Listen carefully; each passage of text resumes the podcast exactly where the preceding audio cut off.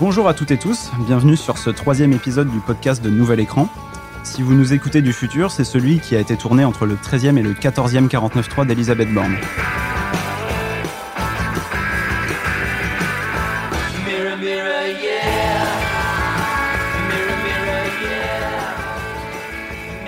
Bon, les temps sont durs pour parler d'autre chose que des milliers de morts palestiniens et israéliens, des victimes de la guerre en Ukraine dont on parle un peu moins ces temps-ci et des profs qui se font attaquer et tuer sur notre sol.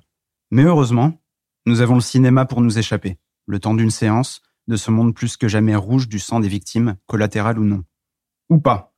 Parce que sur cette dernière quinzaine, nous avons choisi de débattre autour de deux films qui n'ont pas été réalisés pour nous remonter le moral. D'un côté, une jeune femme fantasme une vie de famille rêvée, mais est rattrapée par la dure réalité de sa solitude. De l'autre, un cinéaste monumental nous rappelle à quel point la construction d'États, unis ou non, repose parfois sur les pires aspects de l'âme humaine. Un épisode morose comme l'automne, triste comme une actualité qui n'en finit pas de s'assombrir, mais au-delà de tous les divertissements du monde, c'est peut-être dans l'amitié que l'on peut trouver refuge. Et en parlant d'amitié, j'accueille avec un plaisir non dissimulé mes amis qui vont pouvoir au mieux alléger ma déprime automnale, au pire la partager autour d'un simple verre de vin bon marché et de quelques chips. Merci d'être là, Nadine, Dimitri, Charlie. Ça va vous?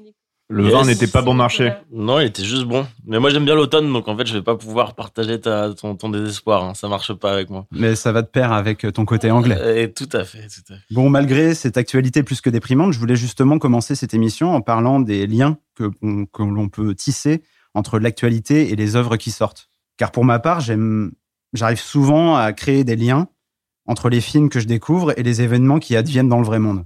Est-ce que c'est moi qui projette mes réflexions internes sur les longs métrages que je vois? Ou est-ce que ce sont les artistes qui choisissent le bon moment pour parler de sujets dans l'air du temps? Il s'agit probablement des deux, mais je voulais connaître votre sentiment à ce sujet. Est-ce que vous aussi, vous projetez vos émotions sur l'art que vous consommez? Alors, euh, quand tu me dis ça, moi, la première chose qui me vient à l'esprit, le premier exemple, c'est euh, Joker, qui est, qui est maintenant 2-3 ans, et qui est sorti pile au moment des Gilets jaunes en France. Donc, c'est un hasard absolument total, parce qu'un événement en France pour un film, euh, une super production américaine qui a sûrement mis des années à être produit. Et euh, ça s'est retrouvé au même moment. Ça a eu une, un, une, un écho, un écho, tout à fait, qui, qui, qui, était, qui était assez incroyable. Et euh, en sortant de ce film, on, il y avait encore des poubelles brûlées un peu partout. Et ça, ça met vraiment en exergue le film. Quoi. C'est, c'est, c'est vraiment des moments qui sont assez rares, mais qui, qui rendent les, les œuvres encore plus fortes. Ouais. Bah, moi, je, pour en revenir à, à, ce que, à mon côté anglais que tu apprécies tant, euh, moi, ça me fait penser à Ken Loach, dont on parlera, j'espère, euh, j'espère bientôt. Je te le promets, Charlie. Euh, non, mais typiquement, tu vois, dans dans Sorry We Missed You, qui était son dernier film, euh, c'était clairement. Après, c'est du cinéma social et euh, et évidemment là, c'est contrairement à ce que dit Dimitri, c'est plutôt fait exprès, hein, que ce soit que ce soit d'actualité.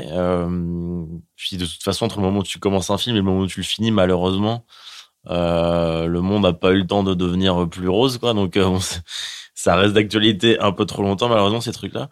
Et ouais, moi, ça me, justement, ce que je trouve bien avec ça, c'est que ça permet d'avoir un regard beaucoup plus, beaucoup plus profond sur des problèmes d'actualité dont tu t'en fous pas, tu t'en fous jamais.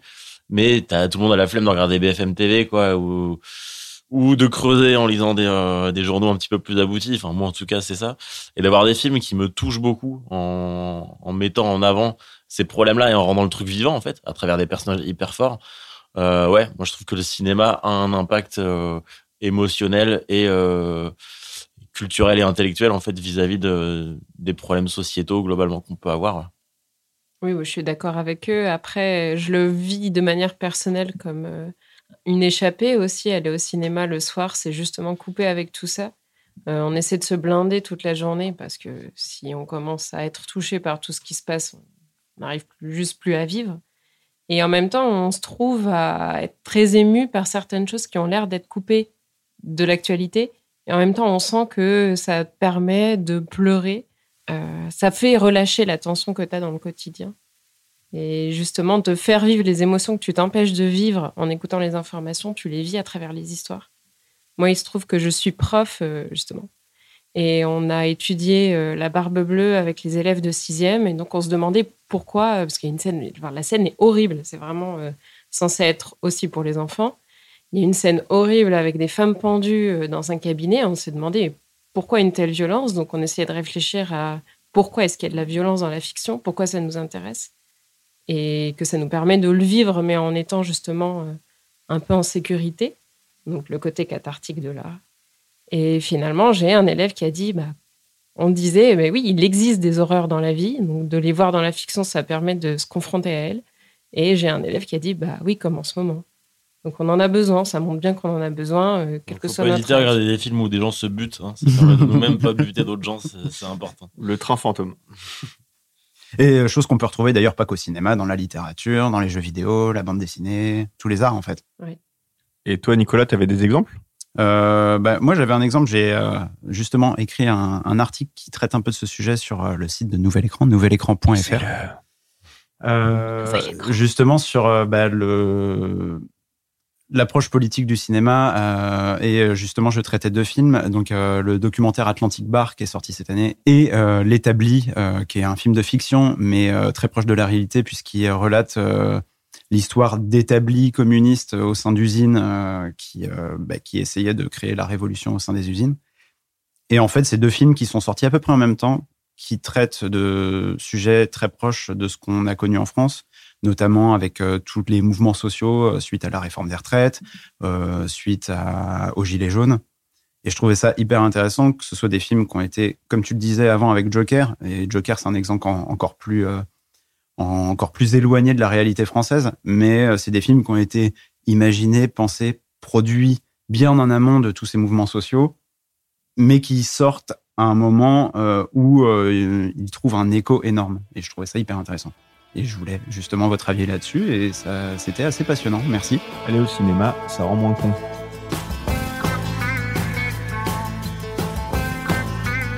Alors, après toutes ces belles paroles, on va commencer avec les films de la quinzaine. Donc, après Thomas Caillet la dernière fois, on parle de nouveau d'une cinéaste issue de la formation scénario de la Fémis. Il s'agit d'Iris Kaltenbach, une jeune réalisatrice dont le ravissement est le premier long métrage. Ce dernier a fait sensation à la semaine de la critique du dernier Festival de Cannes, jusqu'à repartir de la croisette avec le prix SACD. Donc, le pas ravissement- une MST. Donc, le ravissement raconte euh, donc l'histoire de Lydia, sage-femme très investie dans son travail, qui, suite à une rupture amoureuse, fait la rencontre de Milos, un chauffeur de bus avec qui elle passe une nuit. Un an plus tard, alors qu'elle balade Esmé, bébé de sa meilleure amie, elle croise par hasard Milos et lui fait croire qu'Esmé est le fruit de leur nuit partagée un an plus tôt. Lydia s'enlise alors dans une spirale mensongère et dangereuse. J'ai pas de famille. Ma seule famille, c'est mon amie Salomé. Je suis sage-femme. Elle était très douce avec les mères. Ça va être bien de passer ces journées avec des bébés. Toi, t'aimes bien les bébés? On pose beaucoup de questions. Je suis enceinte. Ah, le pauvre enfant, oh là là. Lydia m'a dit un jour qu'elle pensait qu'un tuyau invisible la reliait à son amie. Comme si elle se partageait une seule dose de bonheur pour deux. Si Salomé allait vivre, comme certains l'affirment, le plus beau jour de sa vie, qu'allait-il se passer pour elle? Moi, j'espère juste que Charlie va, pendant tout le, le sujet, nous dire Milos avec l'accent serbe, ce serait mieux. Miloche.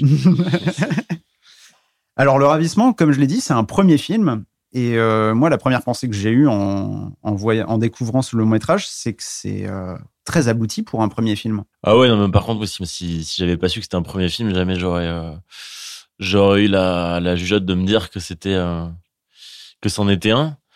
Et, euh, et pour cause, le film est genre hyper abouti. De toute façon, un film où t'es tendu comme ça en permanence, qui, qui te donne vraiment des frissons, quoi, tout le film. C'est rare. Moi, j'adore ça, quoi. L'émotion que je ressens devant un film, ça compte un peu plus que le reste pour moi. Et là, ça a super bien marché sur moi.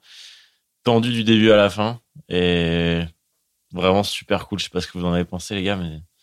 Bon, on en parlait un peu, la bande-annonce, elle est La fille, du coup.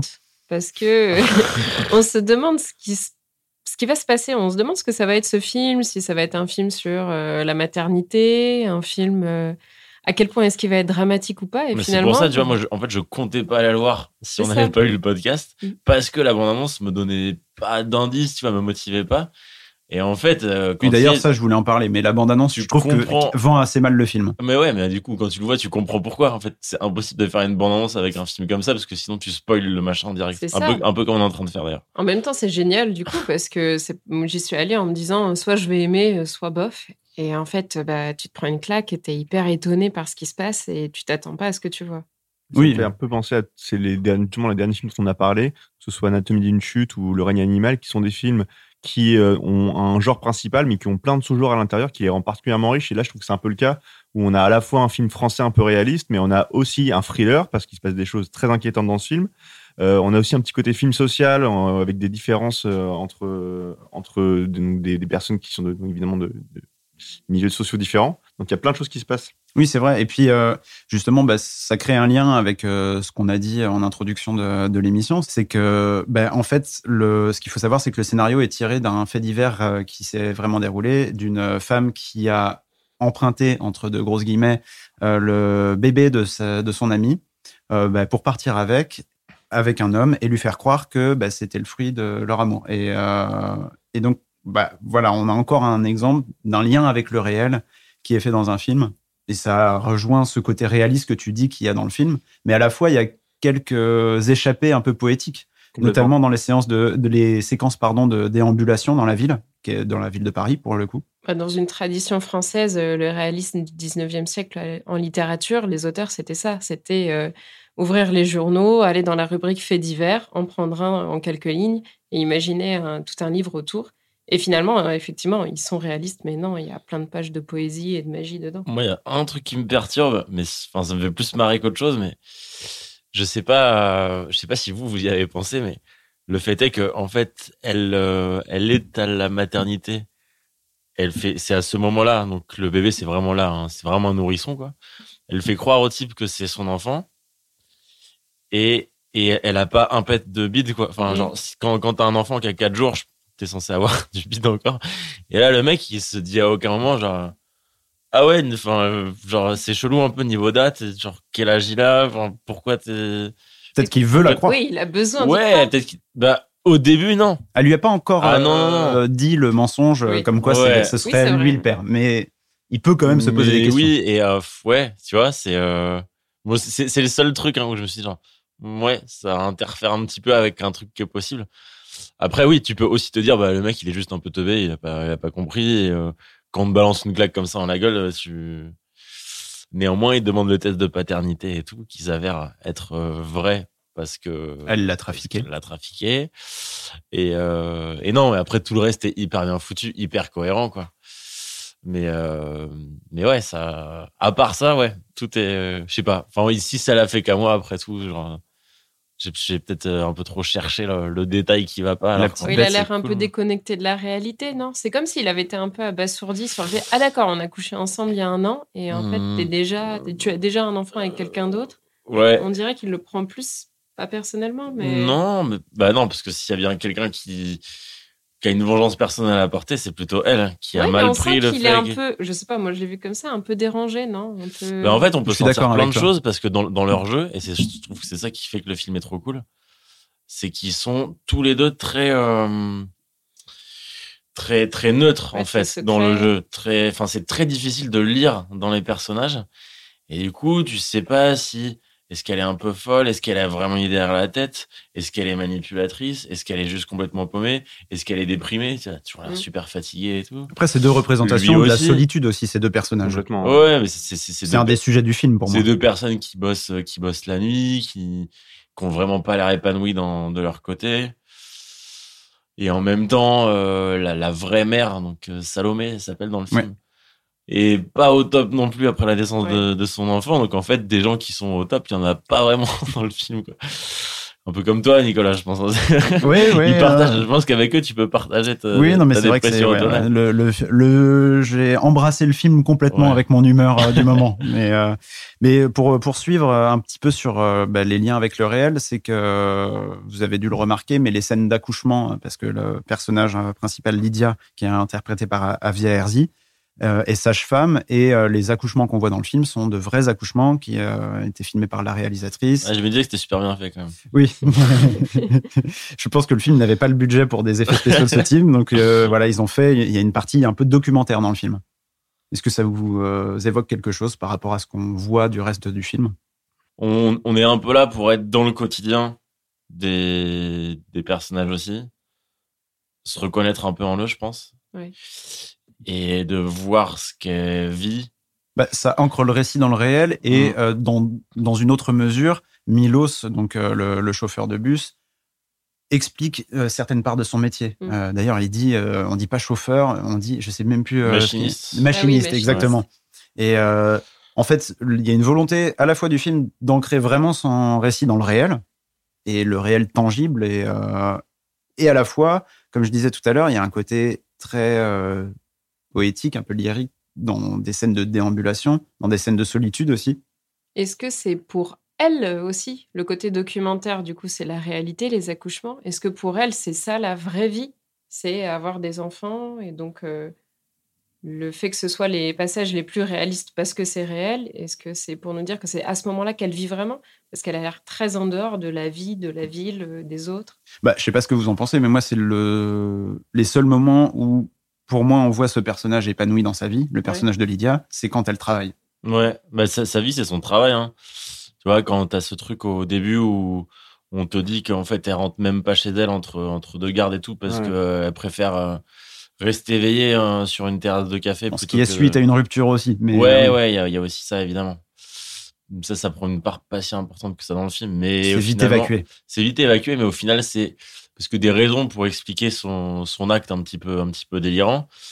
euh, On peut, en- on peut s'en faire plein. hein. Est-ce que c'est être au contact des bébés tout le temps et des mamans?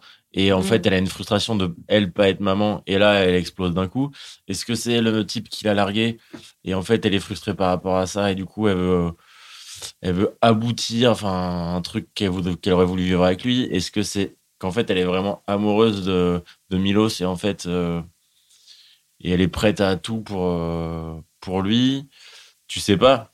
Je pense Enfin, que c'est plus un fantasme de la vie de son ami. Euh, elle fantasme la vie de son ami. Elle a Ouais, envie de mais vivre son elle, chose. elle- elle est hyper déprimos. Donc, euh, tu, enfin, tu peux pas fantasmer son. Elle son- est hyper déprimos, mais je trouve aussi. Alors, c'est pour ça que j'ai parlé un petit peu de, de différence sociale tout à l'heure. C'est qu'on voit aussi ce, ce truc où les deux amis ont des vies complètement différentes. Il y a elle, donc en fait, on a l'impression qu'elle a pas de famille, ou si elle en a, on n'entend pas parler. On entend que parler de sa grand-mère avec Ouais, c'est ça. euh, Oui, puis si, elle le dit, elle- ma seule famille, c'est Salomé. mon Voilà, et Salomé, donc qui s'appelle Salomé, euh, qui a un, un petit copain qui a des lunettes et qui a l'air de travailler, de gagner 15 000 balles par mois et qui va aller travailler en Belgique pour gagner encore plus. Mm. On sent qu'on est sur des gens, euh, des gens euh, CSP++, euh, qui Oui, vivent puis les apparts sont pas les mêmes. Hein, du coup, Voilà. ouais, elle- part sur le canal. euh. C'est ça. ouais. Et effectivement, et donc en fait, c'est c'est c'est aussi ce truc de à quel point tu peux être ami avec quelqu'un qui a tant de différences que de sociales avec toi, et c'est compliqué quoi. Puis une amie qui est prête à, entre guillemets, sacrifier son amitié pour partir en Belgique euh, sans se poser de questions. Exactement. Euh, Donc euh, où est l'amitié là-dedans quoi? Alors après, euh, justement, ce que je trouve intéressant à ce niveau-là, euh, c'est que on a vu beaucoup de films euh, qui parlent euh, bah, de l'arrivée d'un enfant qui peut perturber la vie d'un couple, euh, la vie d'une femme, mais rarement la, perturber une amitié. Et bah, ça rejoint exactement ce que tu dis, c'est que au final, l'arrivée de cet enfant, au-delà de- du fait divers qui est, romancé dans, ce film, l'arrivée de cet enfant a perturbe une amitié qui avait l'air très tenace, parce que ce qui est, c'est même dit dans la bande-annonce, ils disent, euh, je sais plus exactement, mais euh, il y a comme un fil invisible qui relie euh, ces deux amis.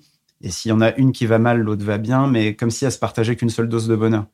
Et l'arrivée de cet enfant, elle en rend tantôt l'une malheureuse, tantôt l'autre heureuse. Et bah, c'est hyper intéressant quand même à voir. C'est assez rare de voir ce sujet exploité au cinéma. Ouais, non, mais cette réplique, elle, euh, pour moi, elle est, hyper centrale dans le film.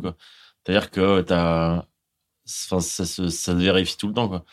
Le malheur, enfin, le, malheur pour Salomé d'être maman va euh, provoquer ce truc hyper, hyper incongru chez Lydia de genre, bah ouais, mais en fait, euh, moi, ton malheur, c'est un truc qui me rendrait super, enfin, ce que, ce qui toi te rend malheureuse, moi, me rendrait très heureuse. Donc, je vais faire ce geste euh, fou et je vais, et je vais faire croire au type, au type que j'aime. Et encore, ça, enfin, pareil, c'est quand même un, c'est difficile, tu vois, leur, leur, leur relation, c'est pas, c'est pas l'amour que tu vois au cinéma, quoi. C'est vraiment plus, Oui. justement, un peu comme dans les feuilles mortes où tu te dis, mais putain, mais pourquoi ils se kiffent alors que, toi, on en avait parlé. Et là, c'est un peu pareil, quoi. Tu te dis, mais c'est, enfin, pourquoi, pourquoi? Il y a quoi? Vous avez quoi en commun? Vous, avez- à part le fait d'être, euh, d'être seul, tu vois? Ouais, c'est ça. Oui, c'est vraiment ce qui les réunit, c'est leur solitude. Un peu comme dans les feuilles mortes, c'est un Mm. peu ce que j'avais dit. Non, j'avais dit que ce qui les réunissait pour les feuilles mortes, c'était leur dépression. Mais euh, Bah bah, là, voilà, on c'est, est dans euh, les thèmes d'actualité, la voilà, solitude, la voilà. dépression. l'épisode de la bonne humeur. Ouais. c'est présenté par Nicolas.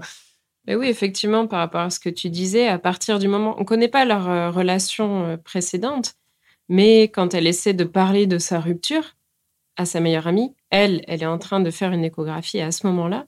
Donc elle sent bien qu'elle peut pas lui parler d'histoires de couple qui se terminent quand il y en a une qui vit euh, l'arrivée de son premier bébé. Et effectivement, bah, dans des amitiés féminines, oui, ça crée. Elle lui ment, en fait, hein. Elle, lui ment, elle lui Ouais. omet plusieurs choses aussi. Bah, elle, et elle lui- finalement, elle lui dit pas qu'elle s'est fait quitter, elle dit j'ai Oui. rencontré quelqu'un d'autre. Et tu te rends compte aussi que de son côté, sa meilleure amie, mais ça l'intéresse plus vraiment parce qu'elle, elle est complètement omnibulée par autre chose qui est en train de bouleverser sa vie. Et c'est vrai que ça, ça, crée, ça crée des distances. Donc, tu nous disais, euh, Nadine, euh, en off tout à l'heure, que le film avait fait assez peu d'entrées euh, jusqu'à présent. Ben, après, j'avais eu les chiffres du premier week-end qui étaient à 22 000. Bon, ça reste quand même quelque chose de plutôt pas mal. Mais c'est vrai qu'on sent que c'est pas non plus une sortie nationale.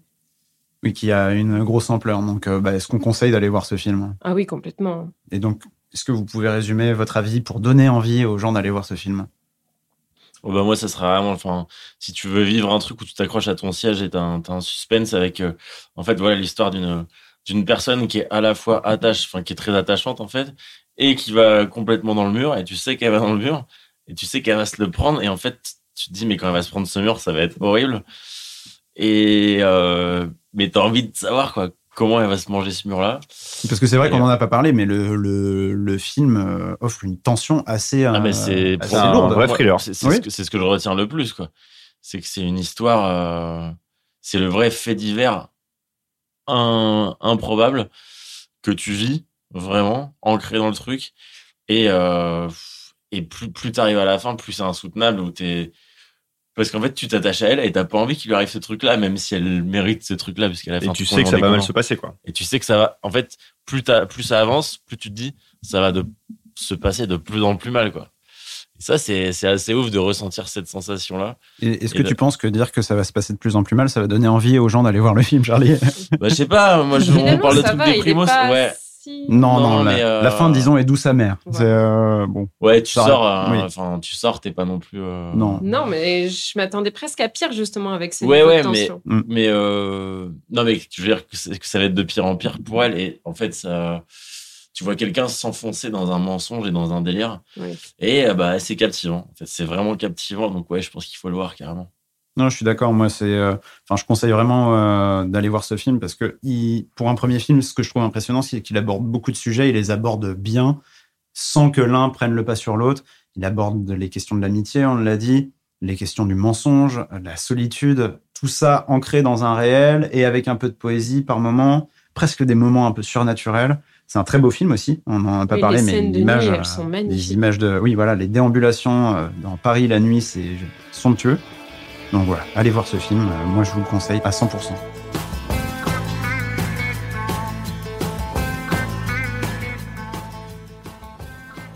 Alors après avoir abordé euh, le, le film d'une jeune cinéaste de 35 ans, le premier film d'une jeune cinéaste de 35 ans, on va aborder le 27e long métrage de fiction euh, d'un cinéaste de 80 ans, Martin Scorsese. C'est qui? Alors, je vais pas vous faire l'affront euh, de vous présenter Martin Scorsese, l'un des cinéastes les plus célèbres et talentueux encore en vie. Je veux juste rappeler que le bonhomme exerce son métier depuis plus de 50 ans, qu'il a 27 longs métrages donc de fiction à son actif, 12 documentaires, 3 séries télévisées, et je n'ai même pas pris le temps de compter les nombreux courts-métrages qu'il a réalisés et les nombreuses publicités qu'il a réalisées. En bref, Martin Scorsese, c'est Mean Streets, Taxi Driver, Raging Bull, La Valse des Pantins, Les Affranchis, Le Temps de l'Innocence, Casino, Gangs of New York, Les Infiltrés, Shutter Island, Le Loup Wall Street, entre bien d'autres. Film de gangsters, fresque historique, film en costume, thriller à la limite de l'horrifique, drame psychologique, comédie et même film pour enfants, ce grand nom du cinéma américain a prouvé son talent dans de nombreux genres. Mais il y en a un qu'il n'a encore jamais exploré et qu'il tend à aborder d'une manière peu conventionnelle dans Killers of the Flower Moon, c'est le western. Alors ma première question à vous tous, c'est quoi votre rapport à Martin Scorsese? Qu'est-ce que vous avez vu, aimé? Si vous avez un ou deux films dont vous avez envie de parler?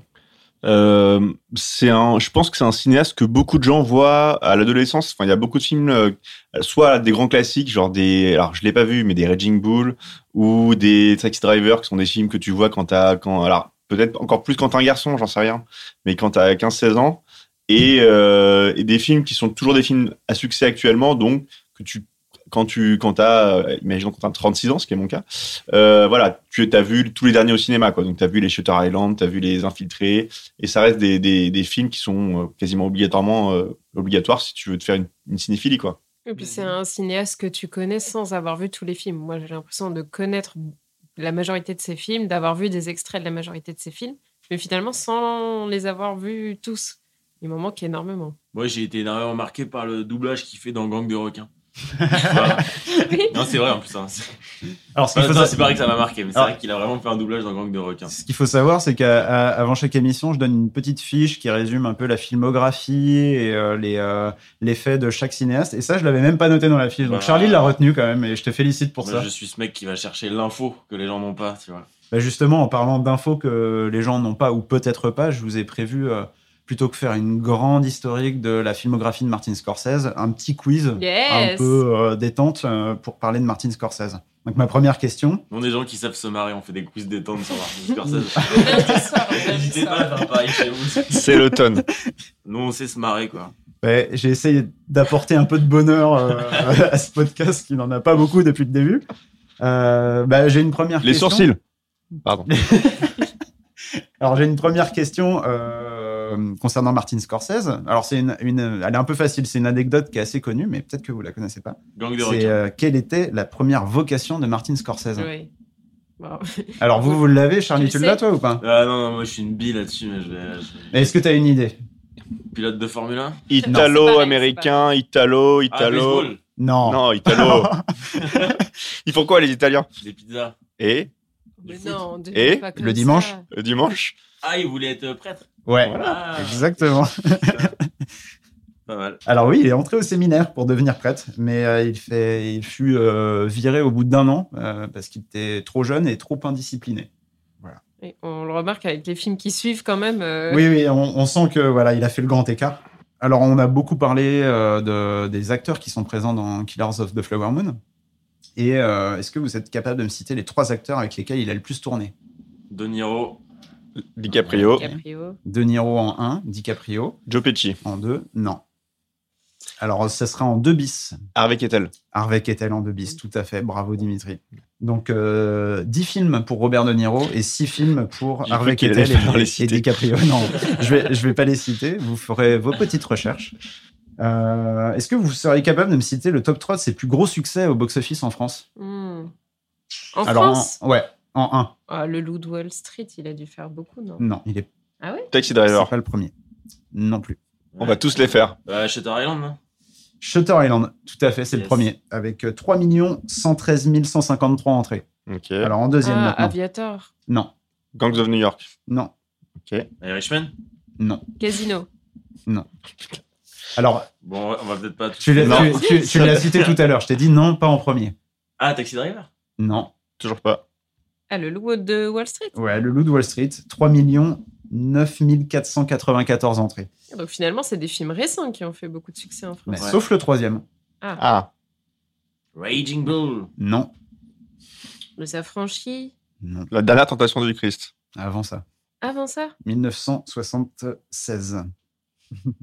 du coup, il regarde la petite fiche que je leur ai donnée. sur ma fiche à Et on a dit Taxi. Driver Taxi 100 fois. Driver, on l'a dit 14 fois. Ouais, vous l'avez Ah, dit. mais tu voulais les trucs Ah, dans je l'ordre. faisais- je faisais dans l'ordre. Ouais, ouais, vas-y. Bah, si vous écoutez pas, donc oui, il y a Taxi Driver avec 2 754 391 ah le entrées. prof On vient de passer 5 minutes à faire un truc. Taxi Driver. 30 secondes. On continue sur les chiffres. Euh, donc, euh, Killers of the Flower Moon. les chiffres c'est fun C'est le... on adore les chiffres. Un après, on fait chiffres, des mots croisés. pas- Donc, Killers vrai. of the Flower Moon, euh, c'est le plus euh, gros budget de la carrière de Scorsese jusqu'à présent. Il a coûté Mhm. 200 millions de dollars. Est-ce que vous êtes capable de me citer le plus gros budget de sa carrière avant ce film? Hmm. La réponse va peut-être vous étonner. Ah Aviator. Non. Non, Hugo Cabret. Bien joué Wow 170 millions d'euros, euh, de dollars, pardon, de budget. C'est quoi, c'est les VFX Euh, je sais pas, honnêtement, je ne sais pas. Mais euh, alors bon, il y a, je dois admettre, il y a un petit doute vis-à-vis de The Irishman qui officiellement a coûté 160 millions de dollars. Mais a priori, euh, vu que c'est Netflix et que c'est un peu caché, euh, il aurait coûté bien plus. D'accord, Netflix Mais- cacherait des choses. Mais officiellement, Ah. euh, c'est Hugo Cabret, ce qui est, euh, voilà, ce qui est assez étonnant, je Ah, trouve. c'est la magie, non? De tout à fait. Et enfin, euh, on va parler euh, distinction. Euh, durant sa longue carrière, Scorsese, euh, il a gagné une Palme d'Or et un Oscar du meilleur réalisateur. Mhm. Pour quel film c'était? C'est deux films différents. Reggie Bull et, Reggie Bull et Taxi Driver. Euh, alors, faut me dire le titre du film associé à euh, Ah, le, le prof le- relou, quoi. le- le prix. Euh, bah, je dirais euh, Raging Bull pour la réalisation.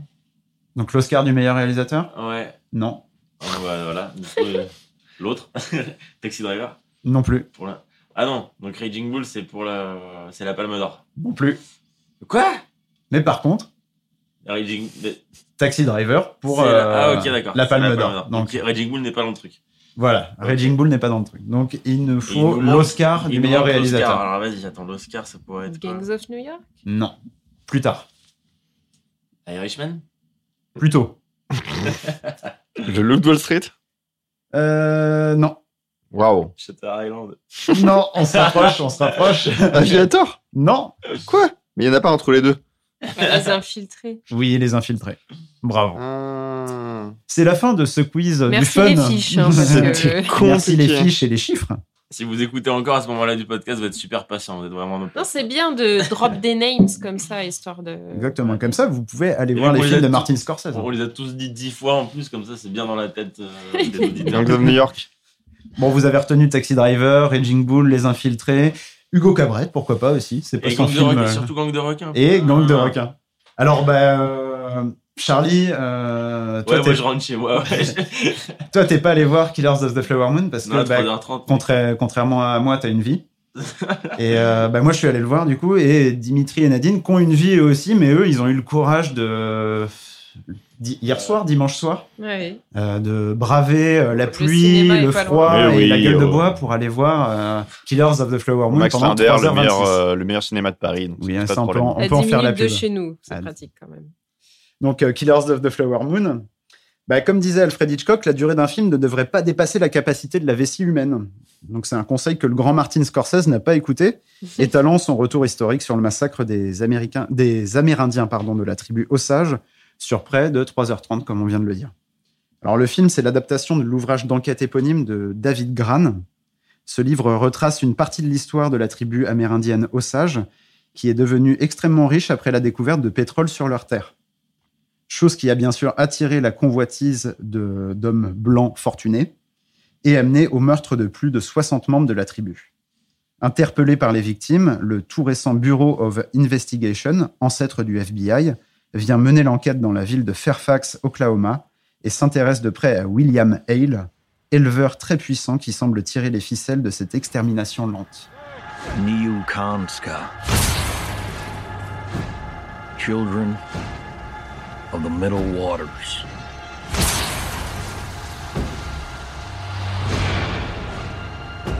Move, said the great white father.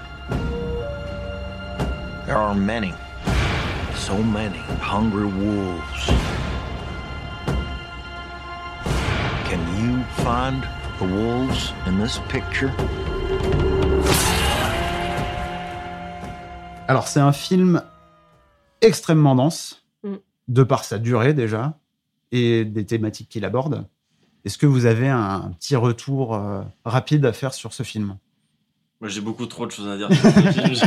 je, peux pas tout synthétiser. Mais comme ça, il nous le dira la prochaine fois. Euh, non, mais en vrai, je peux faire, je, je sais très bien faire semblant de parler des films que j'ai pas vus. hein. J'ai quand même été étudiant en cinéma, donc je, je sais faire semblant de parler de films. Je peux- Donc, euh, vous aurez l'avis de quelqu'un qui n'a pas vu le film euh, ce soir, avis de par, ta par phra- moment. ta phrase finale, ton avis final. Ouais, je, vais, je vais y réfléchir. ouais. Je vais déjà la préparer. Non, c'est un film qui est effectivement très dense et euh, même la façon dont tu l'as présenté, finalement, tu abordes des, des, choses qui arrivent vraiment au milieu du film, tellement il, se passe des choses à l'intérieur. Euh, moi, j'ai plutôt aimé le film, même si j'ai trouvé qu'il y avait des longueurs. Évidemment, c'est compliqué sur un film de 3h30 de pas trouver de longueur. Mais euh, j'ai trouvé que c'était un film qui était assez complet, avec une histoire. C'est c'est une un vrai film de conteur, quoi. Euh, il raconte, forcément, c'est quelqu'un qui sait raconter des histoires d'une façon magistrale. Et euh, moi, j'ai vraiment été pris par le truc et j'ai pas vu le temps passer, même si voilà, il y avait quelques longueurs. Et et voilà, l'histoire m'a vraiment emporté.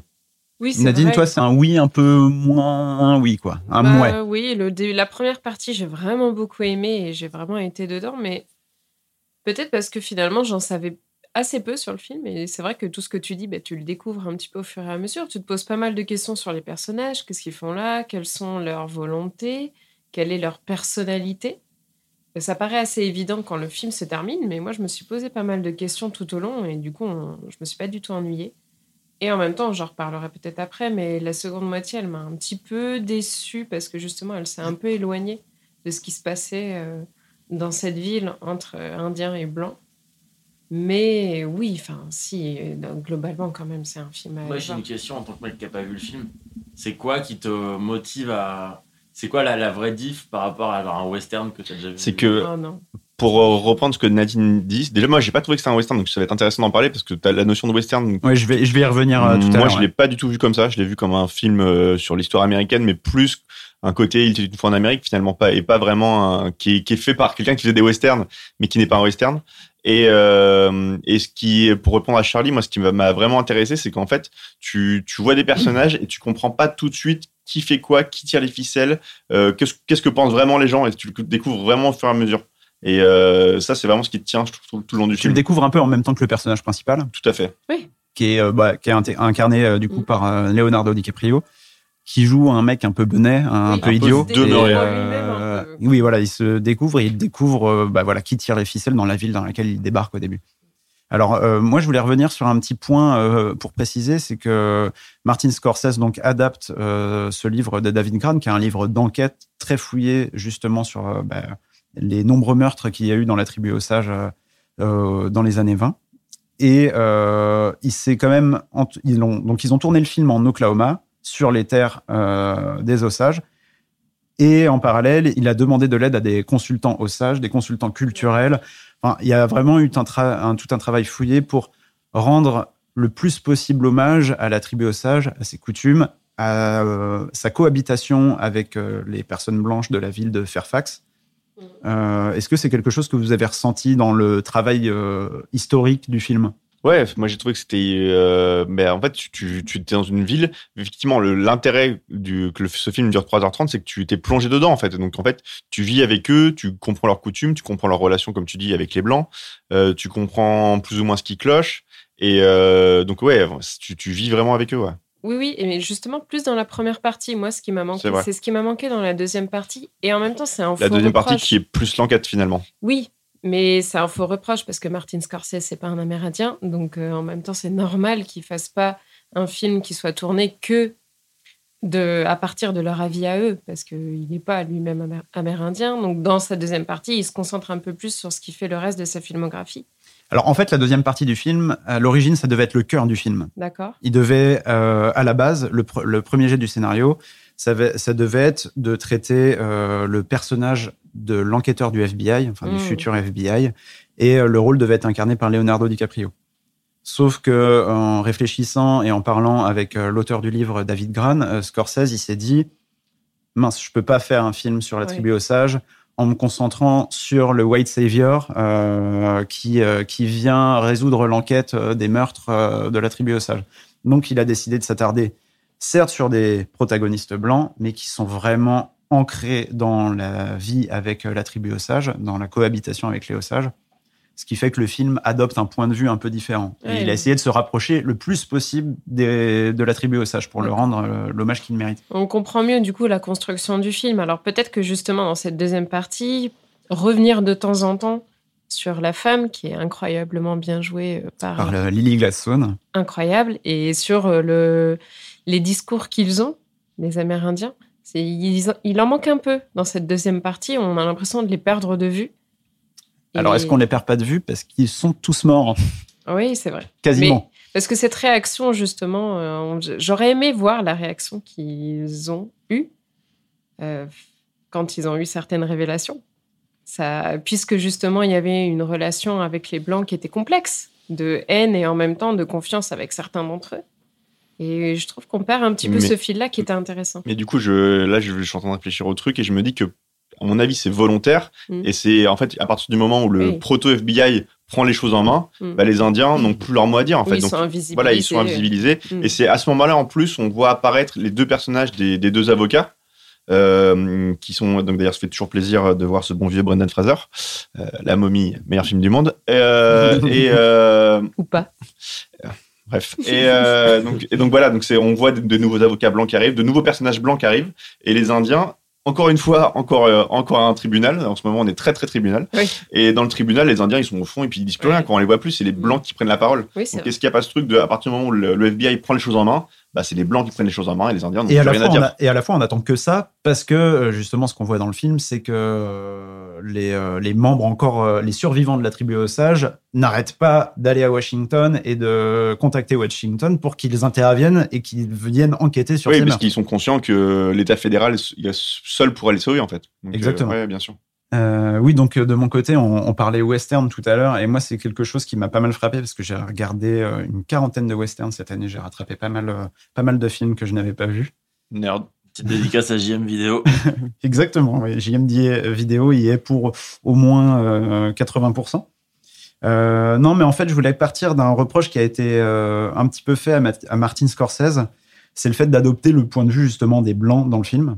Sauf que, premièrement, pour moi, c'est oublier le rôle important de Lily Gladstone euh, dans le film, qui porte en elle toutes les souffrances de son peuple et qui voit euh, l'intégralité de sa famille se faire assassiner. Qui est après le seul personnage qui n'est pas demeuré. Exactement. Oui, c'est le seul personnage à peu près sain du film. Et deuxièmement, le sujet du long métrage, c'est bien le rapport des Américains blancs à leur propre histoire pour moi. De plus, il rend ses protagonistes, à savoir Ernest Burkhardt, qui est incarné par Leonardo DiCaprio, et euh, son oncle William Hale, qui est incarné par Robert De Niro, complètement détestables, au point qu'il montre une facette peu reluisante sur l'origine des États-Unis et en parallèle d'ailleurs du capitalisme. Ouais, et là, je suis d'accord avec toi, où on, ça ouvre sur quelque chose de plus grand. C'est qu'à nombreuses fois pendant le film, on parle du massacre de Tulsa, qui est un massacre qui a eu lieu dans les années 20, alors je sais plus la date exactement, euh, dans la ville de Tulsa, où euh, il y avait un quartier noir américain qui était euh, vivace, qui marchait très bien, où il y avait beaucoup de, économiquement, ça marchait très très bien. Et les blancs, notamment en grosse partie du Ku Klux Klan, sont venus et ont rasé le quartier en une nuit. Et euh, c'est un, événement dont on parle à nombreuses fois dans le film, et donc qui fait forcément le lien entre les Afro-Américains et les Indiens, qui met quelque chose de plus global sur le problème euh, des États-Unis avec les personnes racisées, qu'elles soient noires ou indiennes. Et je fais une petite parenthèse, c'est un événement qui a été repris dans la superbe, magnifique, impériale série Watchmen euh, de HBO. Très très bonne série. Et donc, euh, bah, je voulais enchaîner en disant que justement la démarche cinématographique de Scorsese, elle va dans le même sens, puisqu'il réalise, à mes yeux, un anti-western, ou un western qu'on n'a jamais vraiment vu, un néo-western. Tout y est réuni, les colons, les natifs américains, les hommes de main, les bagarres et bien sûr les décors monumentaux, jusqu'à même l'arrivée de Ernest à Fairfax, c'est un début de western. Il arrive en train dans une ville Hmm. où il va pouvoir euh, commencer une nouvelle vie, faire fortune. C'est un début de western comme on en a vu euh, des centaines. Mais les décors sont au final peu mis en valeur dans le film. Aucune scène d'action ne vient faire souffler le récit. Le héros est un idiot feignant, corruptible et vénal. En bref, beaucoup d'ingrédients étaient présents pour réaliser un western, qui est un genre fondateur en plus du cinéma hollywoodien. Mais Scorsese en crée quelque chose de dissonant.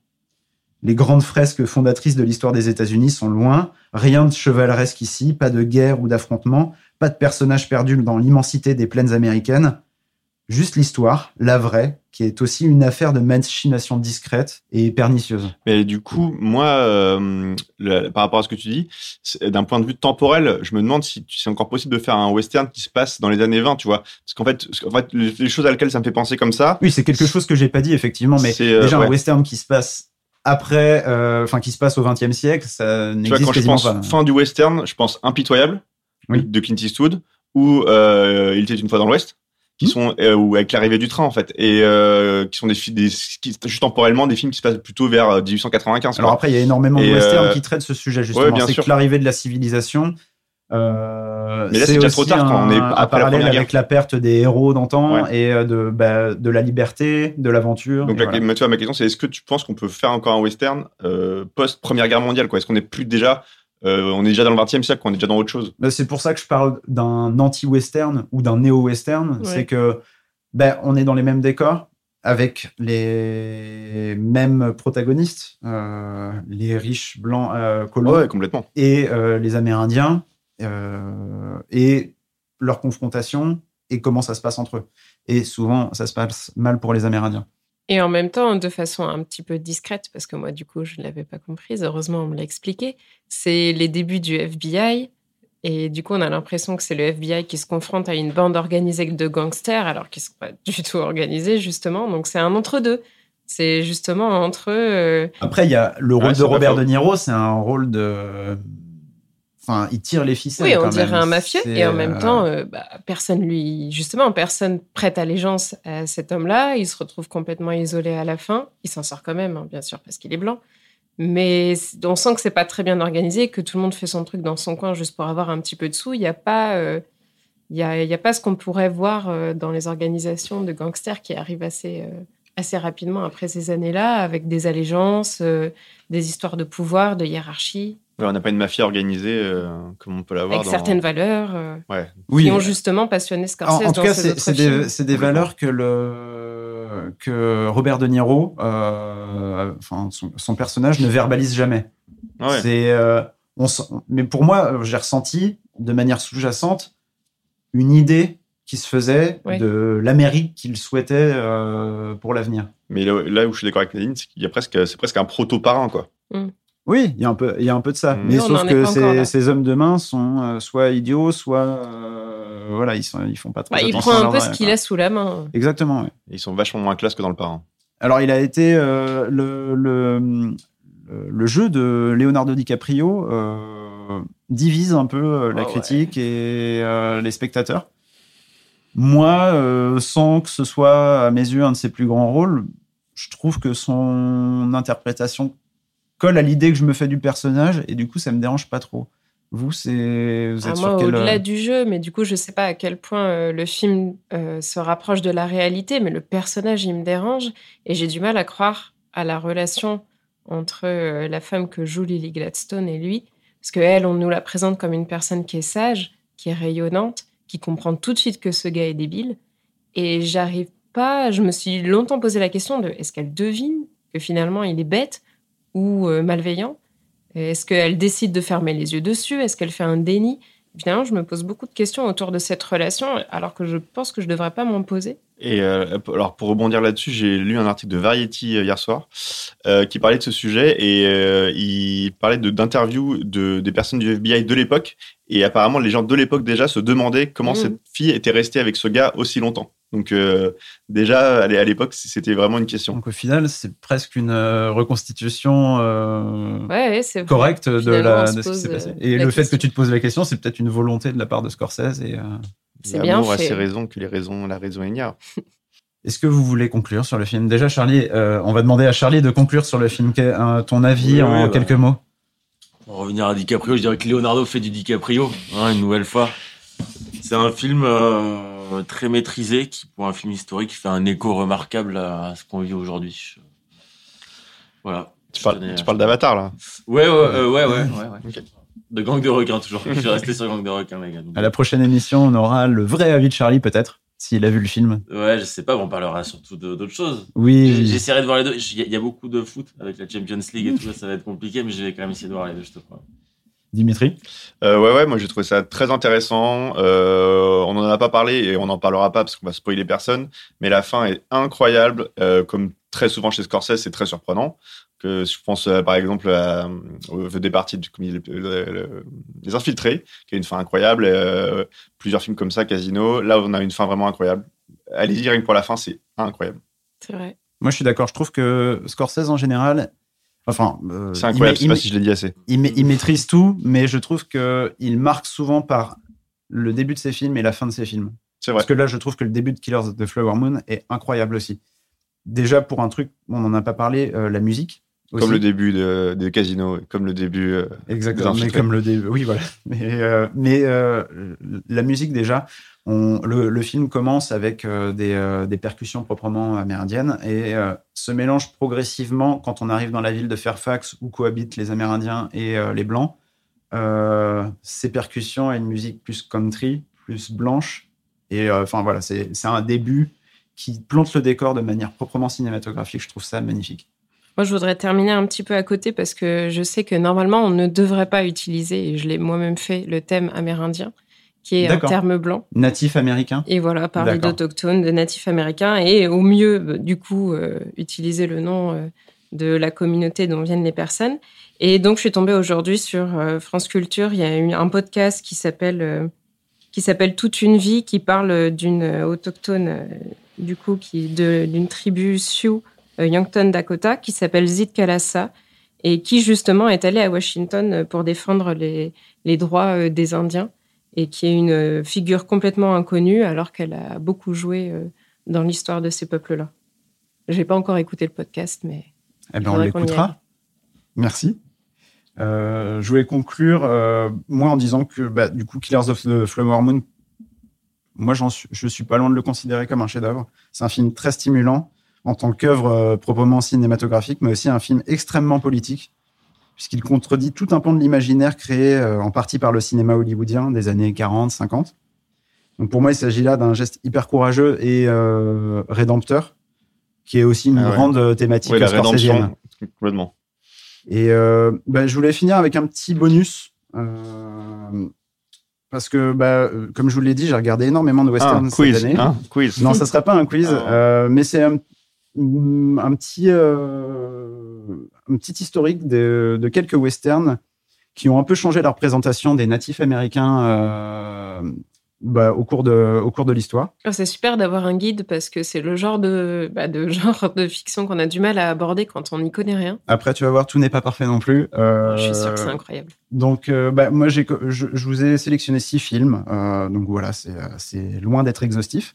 Mais je commence avec un des plus grands réalisateurs de western, c'est John Ford, avec le massacre de Fort Apache qu'il a sorti en 1948, où le personnage de John Wayne est un personnage qui respecte l'ennemi, l'ennemi étant des natifs américains, Apache.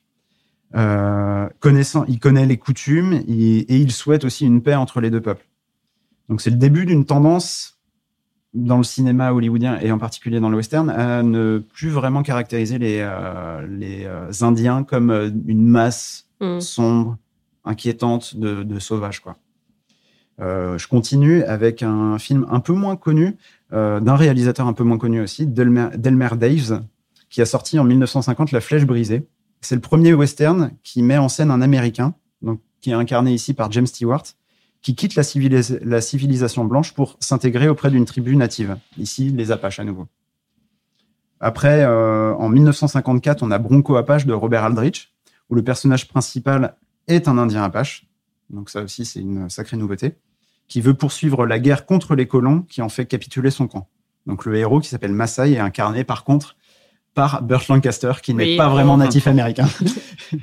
Et euh, bah, voilà, c'est quelque chose que je vais redire, c'est que euh, dans tous les films que j'ai cités, à chaque fois que des, des euh, natifs américains sont représentés à l'écran, c'est soit par des personnages blancs ou, dans le meilleur des cas, hispaniques. Ça reste du commerce. Voilà. Euh, je continue avec La rivière de nos amours d'André de Tos, qui est pareil un réalisateur assez méconnu de western. Euh, ce film est sorti en 1955. Et c'est pareil, c'est encore un personnage blanc euh, qui est interprété par euh, Kirk Douglas, qui tombe amoureux d'une jeune femme indienne. Et donc, il quitte les siens pour euh, s'intégrer dans la tribu euh, qui est celle des Sioux dans ah ce oui, ça film. me dit quelque chose. C'est Danse avec les loups, donc. Bah, Danse avec les loups, euh, il n'est pas dans la liste, mais évidemment, c'est un film qui est, mais qui est Kevin beaucoup plus tardif. dans nos cœurs. J'ai- J'ai j'ai fait exprès de choisir des films qui vont jusqu'à, vous allez le voir, 1964. Mais bon, dans La rivière de nos amours, comme je vous l'ai dit, tout n'est pas parfait. Euh, on peut pas être euh, avant-gardiste sur tout. Mhm. Là, il n'y a pas trop de problème sur la représentation des natifs américains. Par contre, sur le rôle de Kirk Douglas qui cultive une culture de viol, euh, c'est un peu moins ouf. Yes. Mais bon, ouais, voilà, ça fait partie. Il faut voir ça comme un document historique. C'est pas tout le temps très agréable à regarder, mais, euh, mais voilà. On continue avec le vent, le vent de la plaine de John Huston en 1960, qui met en scène de manière frontale le massacre d'Indiens Kiowa, sans autre motif que leur appartenance à une tribu native. Donc le personnage d'Audrey Hepburn, qui, euh, qui incarne euh, une jeune Kiowa, qui a été adoptée par une famille blanche et à qui l'on cache sa véritable euh, origine. D'accord. Et je termine. euh, J'ai commencé avec John Ford, avec John Ford, et je termine avec John Ford, qui est euh, pour ce qui est son dernier western qu'il a réalisé en 1964, Les Cheyennes. C'est un film qui retrace la longue marche des Indiens Cheyennes qui ont été persécutés euh, par l'armée américaine. Ils souhaitaient euh, simplement regagner leur terre du Wyoming et ainsi fuir la faim, la maladie et la soif, évidemment. Et voilà, j'ai envie de conclure avec des mots de John Ford qui a été interrogé par euh, Peter Bogdanovich en 1967. Qui disait qu'il fallait aussi aller voir Johnny Guitar. Quoi. Exactement. Mais Johnny Guitar, il n'y a pas d'Améri- de- ouais, de c'est natif vrai. américain dans Ouais. Johnny Guitar. Mais, euh, Il y a une guitare? mais il faut voir Johnny, faut voir Johnny Guitar. Il y a une a, il y guitare. a Johnny, il y a une guitare. T'en fais ce que tu veux. Donc, euh, je, je vous cite John Ford, interrogé par euh, Peter Bogdanovich en 1967. J'avais tué plus d'Indiens que, Cl- que Custer, Beecher et Shivington ensemble. De plus, en Europe, les gens veulent toujours en savoir plus sur les Indiens. Il y a toujours deux façons de raconter une histoire. Moi, j'ai voulu, pour une fois, montrer le point de vue des Indiens. Soyons francs, nous les avons très mal traités. C'est une véritable tâche sur notre Soyons conscience. Nous les avons trompés, volés, assassinés. Que sais-je encore? Eux, il suffisait qu'ils tuent un seul blanc et la troupe rappliquait au galop. Et je trouve que c'était une belle citation Mm. pour conclure sur ce petit historique et aussi sur Killers of the Flower Moon. Tout à fait. Et le, le meilleur indien dans un film restant Atreyu, bien sûr, dans l'histoire sans fin. Ben voilà, j'étais content d'avoir pu mettre à profit euh, tout ce temps passé à regarder une quarantaine de westerns cette année.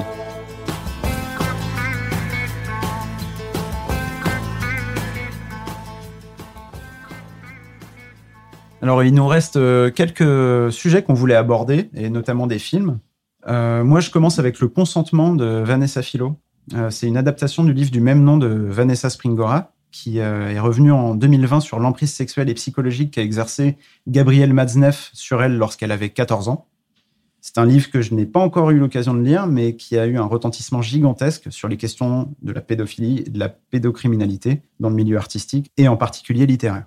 Vanessa Philo, dont c'est le deuxième film, a écrit le scénario de cette adaptation en collaboration euh, avec l'autrice. Alors déjà, le passage du témoignage d'une femme sur ce qu'elle a vécu à une fiction relatant de manière plus romancée cet événement, ça crée, je trouve, déjà une distance avec les faits et leur euh, puissance évocatrice. Donc pour compenser ça, Vanessa Philo aborde cette histoire en montrant l'horreur euh, perpétrée par Matzneff auprès de la jeune adolescente. Donc on a droit à de nombreuses scènes de sexe assez insoutenables dont la crudité n'est pas à mes yeux toujours, euh, toujours justifiée. Surtout que la mise en scène paraît parfois maladroite parce que presque complaisante. Euh, notamment euh, la première scène de sexe qu'on découvre dans le, dans le film que je trouve belle. Et ça, ça me met profondément mal à l'aise. Parce que je rappelle que Gabriel Mazneff a 50 ans et euh, la jeune Vanessa en a 14. Et Vanessa Springora dit dans son livre qu'elle était consentante à l'époque, ce qui a créé beaucoup de problèmes par la suite pour inculper Mazneff. Mais qu'elle soit consentante, je veux bien l'admettre. Que Mazneff veuille coucher avec une enfant de 14 14 ans, même si c'est effroyable, je veux bien l'admettre. Par contre, que le film magnifie Mm. ça, ça me pose plus de problèmes en termes de mise en scène. Mais après, bon, je pense que c'est euh, une maladresse. Je pense que le film a des bonnes intentions, mais voilà, je- il y a, il y a des moments dans le film comme ça qui me, qui me mettent un peu mal à l'aise et que je trouve assez maladroit. Alors après, au niveau des acteurs, il y a Jean-Paul Rouve bah, qui joue bien son rôle de Gabriel Mazneff, mais je trouve qu'on voit un peu qu'il déteste l'homme qu'il incarne, ce que je peux comprendre, hein, mais ce qui fait qu'on n'y croit pas tout le temps du coup, parce que bah, y a une espèce de distance qui est créée euh, entre bah, l'acteur et le personnage. Et euh, la jeune Kim Higelin, euh, qui alterne un peu le bien et le moins bien, notamment dans des scènes de dispute que, où je trouve que ça fonctionne pas du tout et je, ça me sort un peu de la scène et voire du film. Euh, et des scènes de dispute qui, pareil, où le montage souffre un peu parce que, enfin voilà, il y a des espèces de petites latences entre les répliques qui fait qu'on n'y croit pas. En bref, euh, c'est un peu compliqué de parler de ce film puisque pour moi, la volonté de la cinéaste et de son équipe, c'est évidemment de donner un écho supplémentaire au, au livre de Vanessa Springora et à cette histoire sordide et de replacer le sujet sur la table. Donc, euh, bah, pour moi, c'est louable ça, mais c'est fait à la fois avec pas mal de maladresse, ce qui est dommage pour un tel sujet. Je sauve donc la tentative, mais pas le résultat. Alors maintenant, c'est euh, au tour de Nadine, qui a découvert euh, une immense cinéaste Ouais. que moi, personnellement, j'adore aussi. Ouais, je, suis je te laisse nous la triste. présenter. Non, mais je suis très triste de le découvrir à 31 ans parce que donc c'est évidemment Agnès Varda. En ce moment, il y a une exposition à la cinématique, à la Cinémathèque à Paris. Il y a une rétrospective euh, en streaming sur Canal+ et sur Netflix. Il y a cinq ou six films Et sur Arte également. sur Arte, c'est ça. Mm. Et moi, bon bah tout le monde connaît Agnès Varda, tout le monde connaît sa tête. J'ai déjà vu des extraits. euh, merci Blow Up. Et pourtant, j'en ai vu. Enfin, je suis pas du tout une cinéphile modèle. J'ai pas fait des études de ciné, mais j'ai vu beaucoup de films, notamment de la Nouvelle Vague. Et je suis tellement triste de voir que finalement les films d'Agnès Varda, ils rentrent pas dans les classiques autant que Pierrot le Fou, euh, que. La- Ouais, Hiroshima, même, mon amour. Ah, Bah, Mais pour toi, oui, parce que tu as fait des Après, études, on a fait de des études de cinéma. là, Charlie. mais, ouais, mais quand même, tu vois, enfin, le, déjà le simple fait qu'elle viendrait trop à la cinémathèque et tout. Non, mais elle est hyper connue, elle est hyper reconnue, mais je veux dire, dans le milieu un petit peu plus populaire. Moins cinéphile, en tout cas. Enfin, moi, il a fallu quand même que j'attende 2023 pour voir un de ses films. Et c'est pas. À mon époque, enfin, tout le monde avait vu Pierrot le Fou, tu vois ce que je veux dire? Alors que Cléo de Tu vois 5 juste à que c'est 7, trop faut bien de déjà. découvrir des trucs à, à 30 ans aussi. Ouais, mais ça me fait mal parce que euh, ça me fait mal parce que c'est exactement le film que j'aime, le genre de film que j'aime et le genre de film, je sais que énormément d'autres gens peuvent aimer parce que justement, bah, c'est beaucoup plus féminin. Il y a un regard féminin parce que c'est incroyablement beau, parce que c'est féminin, mais c'est pas niais, c'est très sombre et justement, je, enfin, je, je me Cléo de 5 reconnais à 7, tellement. très très dark. Alors hein. moi, j'en ai vu Mm. qu'un, donc vraiment, T'en as je vu qu'un pour l'instant? J'en ai vu qu'un, donc j'ai vu Le Bonheur Ok. qui m'a qui, enfin, qui m'a fait une qui m'a offert une claque mais incroyable et c'est tout ce genre de film que j'avais envie de voir et si je l'avais vu si j'avais pu le voir en étant plus jeune ça m'aurait ouvert d'autres horizons et en ce moment je suis en train de m'intéresser justement à des réalisatrices euh, femmes et je, je- je- en fait je suis triste que même ça fasse pas partie de la culture populaire mais je parlais d'Instagram les, les images sont magnifiques des captures d'écran de films de la nouvelle vague on en voit sur Instagram et là, il y a des couleurs, il y a des fleurs, il y Dans a. le bonheur, ouais, c'est super beau. Mais ouais. c'est tellement beau et je suis, j'ai jamais vu passer sur les blogs, sur Internet, sur Instagram, j'ai jamais vu passer aucune capture d'écran d'un de ces films, alors que c'est déjà juste esthétiquement trop beau. Que ça parle de la France et ça fait pas partie finalement de manière populaire de notre euh, de notre culture mentale. Et je suis heureuse que, bon, je suis triste et en même temps très heureuse que on fasse un petit peu plus attention à elle. Et euh, justement, je voudrais encourager tout le monde à aller les voir. Moi, j'en suis qu'au début, mais j'ai envie de tout regarder. Et enfin, c'est incroyable. C'est une J'ai jamais très vu grosse un film d'elle qui valait pas le coup, quoi. Vraiment, à chaque ça se fois. voit. Ouais, c'est c'est un cinéma super émouvant. Du début à la fin, d'ailleurs. Mm. On a commencé euh, la glane- euh, les glaneurs et la glaneuse. Enfin, C'est un film magnifique. on Moi, a envie de faire pause euh, chaque- toutes les cinq minutes euh, pour chialer, réfléchir à ce qu'on vient de voir. Et... Et c'est aussi des films qui, je trouve, sont très modernes, parce qu'il y a des putains de cliffhangers. Il se passe des trucs euh, à la fin des films, tu t'y attends pas du tout, euh, et ça te bouge bée, quoi. Donc ça, c'est très très moderne. Et ce que je trouve incroyable, c'est qu'on vit à une époque où, en fait, on est déçu par tel artiste, tel artiste, tel artiste qui s'est euh, comporté comme une merde. Et Agnès Verda, tu sens que c'est une personne, mais tellement humble et, et tellement généreuse et tellement simple qui se met pas en avant. Et justement, c'est ce qui fait peut-être que euh, bah, on n'a pas tant vu ces films que ça. Et du coup, c'est trop bien d'avoir des artistes qu'on peut admirer euh, sans concession. Oui, puis enfin, pour, euh, pour ceux qui peuvent avoir un peu de mal avec la nouvelle vague française, qu'on en marre, qui n'ont pas la, la motivation de se farcir les Godard, les René, les Rivette, ben en fait, C'est plus des- accessible, ouais. c'est plus, c'est plus accessible et c'est surtout plus sensible. Et Mm. c'est pas pour rien que. Et C'est pas moins profond.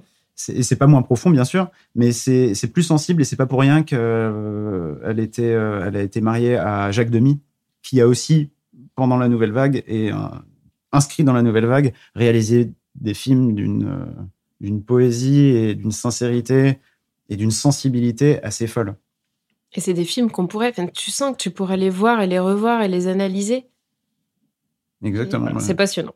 Allez-y. contrairement à Godard c'est des films qu'on a envie de revoir chez Agnès Varda Mytho. On passe euh, du tout au tout avec euh, une série. Netflix, euh, Dimitri? Ouais, absolument. Alors, euh, je sais pas si on va parler du prochain Ken Loach l'émission prochaine, j'espère, comme Charlie. Mais Je lui ai promis, je suis, on est obligé. Eh ben, j'en suis ravi. Et moi, je vais vous parler d'une série qui parle également de la classe ouvrière anglaise. C'est la série sur David Beckham qui est actuellement sur Netflix et euh, qui est une série? C'est bon, on a parlé de foot dans le podcast, j'ai réussi ma vie. Moi, je C'est une, série que j'ai regardée. Euh, alors moi, je suis, euh, j'aime beaucoup Manchester United et j'aime beaucoup David Beckham de base. Je, je vous montre d'où je vous parle. Mais euh, ça, mis à part, c'est une série qui est particulièrement intéressante, j'ai trouvé, euh, parce qu'elle nous parle effectivement de l'Angleterre, de ce que c'est l'Angleterre des années 60, 70, 80, 90, euh, à la fois dans le milieu prolétaire dans lequel il a grandi, où des fois c'est difficile, les parents sont pas des gens forcément simples, c'est euh, c'est compliqué, il y a du chômage, il y a beaucoup de choses qui vont pas.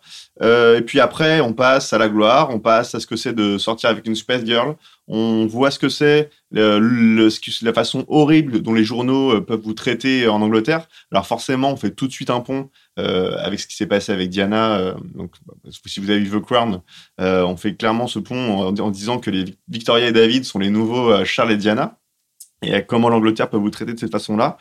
Et, euh, et même si vous n'aimez pas le football, euh, les, les séquences de matchs sont traitées. Alors, elles sont, c'est, uniquement des, des vidéos euh, tirées, de, tirées de, des matchs, mais le montage est fait d'une façon qui rend les choses d'une intensité folle. La musique est géniale.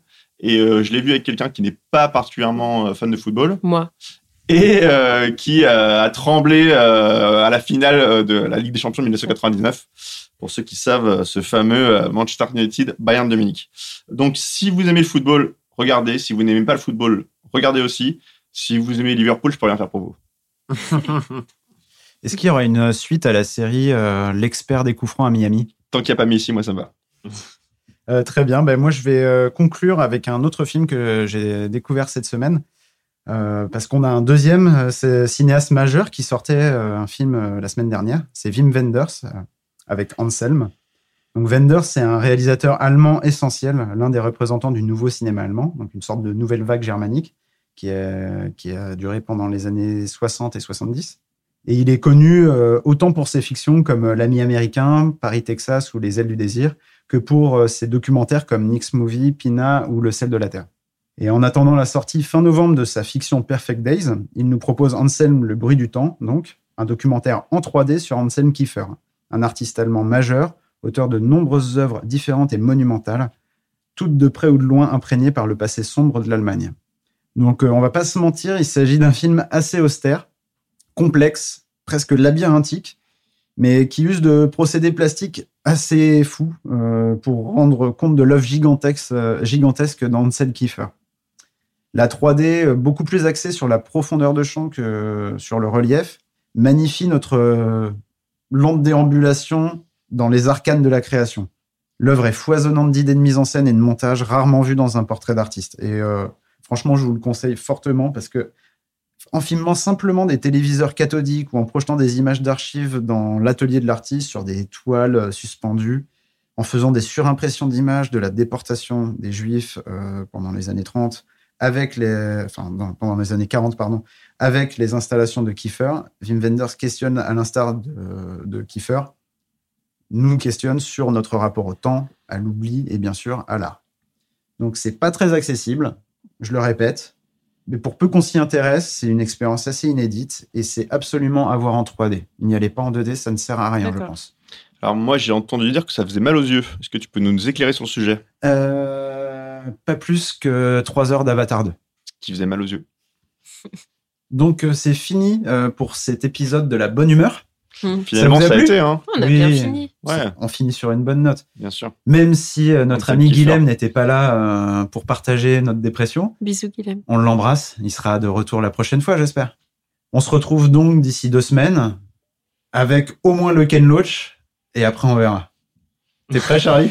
Je suis plus que prêt. J'ai déjà chialé devant la bande-annonce, si tu veux. Donc, euh, Et on Ouais. aura un avis rapide, peut-être, euh, de Charlie sur Killers of the Flower Moon. Non, il a j'ai- déjà donné. J'ai déjà donné un avis. Il, il vaut rien, mais je l'ai donné. C'est comme ça. Et donc, vous pourrez voir dans le podcast que Charlie aura son maillot de Newcastle.